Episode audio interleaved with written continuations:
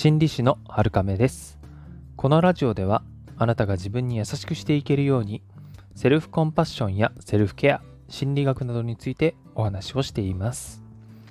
甲子園も終わってひと夏が終わりに向かってるなーって感じているところです。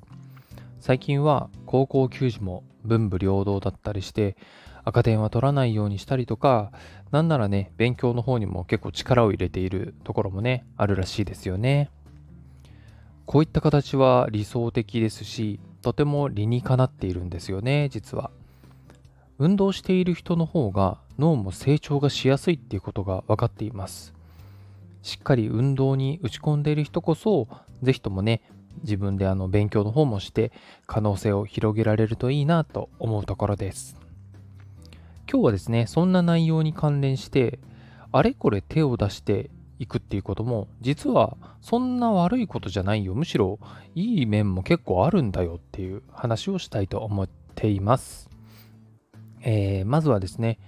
一本のことに打ち込むっていう場合について考えます。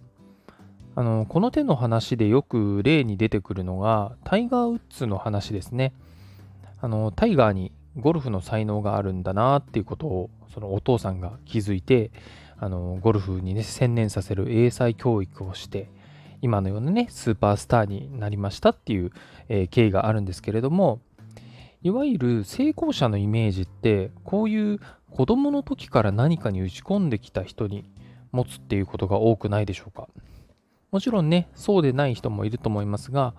親はよく子供にそういう環境をね作って、えー、しまいがちかなと思うところです。ですが実はですねこの一つに打ち込むっていうことがハイリスクだっていうことはわかるでしょうか？ゴルフ以外の保険がないわけですよね。それに学びの中に余白ですとか遊びの部分がないので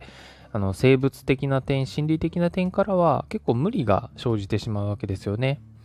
本来であればいろいろなものに好奇心を持つっていうことが自然なことなんですが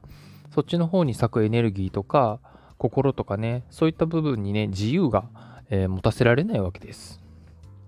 そうすると自然と不満とかね心理的反発とか、まあ、ストレスですよね。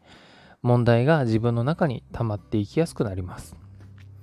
ご存知の方も多いでしょうがタイガー・ウッズもね心理的な問題から性依存になってしまいましたよね。反対に挙げられる例としてはテニス界で輝かしい記録を残しているロジャー・フェデラーが上がります。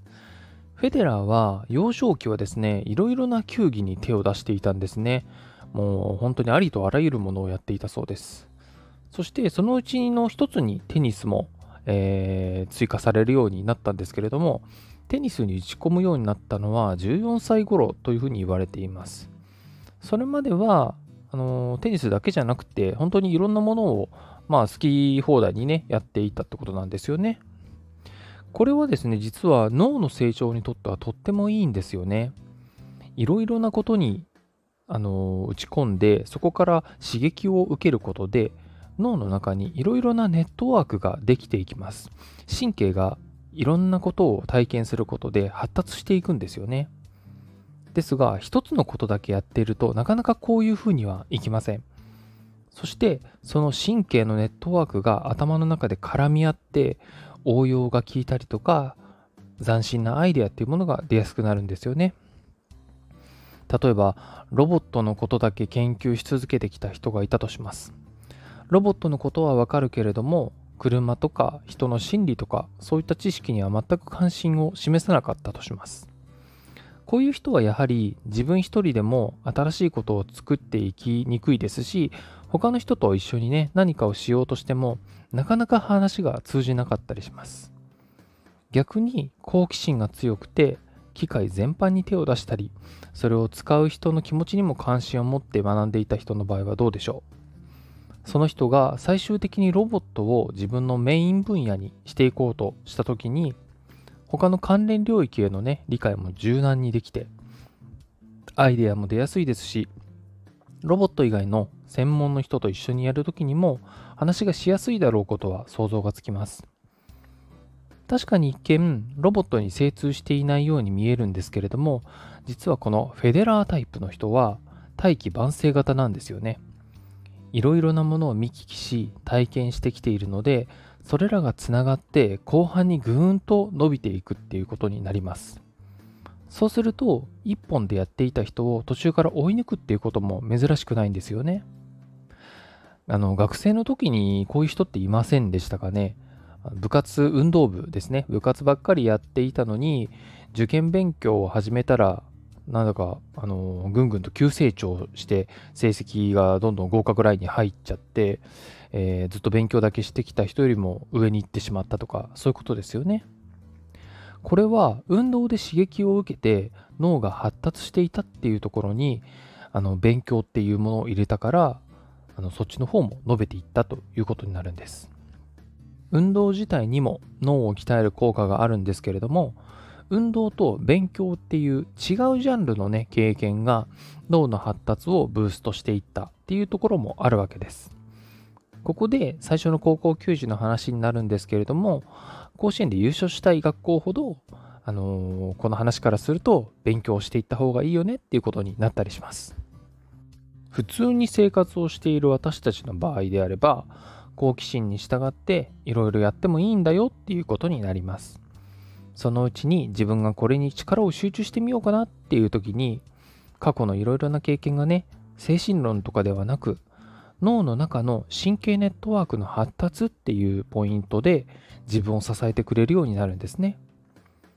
それに心に従ってあれこれやるっていうことは低ストレスですし充実感とかね喜び幸福感っていうものも与えてくれます。ただ、どれくらい頑張ればいいのかっていう疑問もね、あると思いますので、それはね、また次回にお話ししたいと思います。今日お伝えしたいのは、今を楽しんでほしいっていうことです。好奇心を大事にして、いろいろやりたいことをやってほしいということになります。そのうちにね、いろんな経験をして、その中から自分が、あ、これでやっていこうかなっていうふうに思えたら、それに打ち込んでいけばいいんだと思うんですね。えー、ちょっとここであの話の方向性を変えて、ちょっとね、あのー、暗く重たく感じてしまうお話になるかもしれないんですけど、えー、人生はですね、生まれた時から死に向かっています。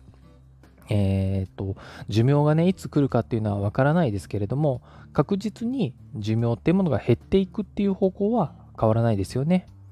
明日とか未来が当然のようにあるわけではないんですよね。老後っていうものが必ず自分にやってくるとも限りません。老後のために今を我慢しすぎて過ごさないっていうことが大事になってきます。いつだって今が一番大事ですし、今が一番若いっていうことになります。今を生きるっていう選択が自分も大切にするっていうことにつながっているんですね。なので、えー、いろいろやってみたいことがある、挑戦してみたいことがある、楽しみたいことがある、そういうことがあるんであれば、可能な範囲で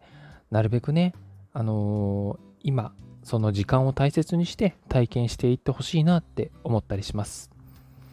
今日の放送がお役に立てれば嬉しいです。また感想や質問もお待ちしています。今日もあなたが自分に優しくあれますように。心理師の春亀でした。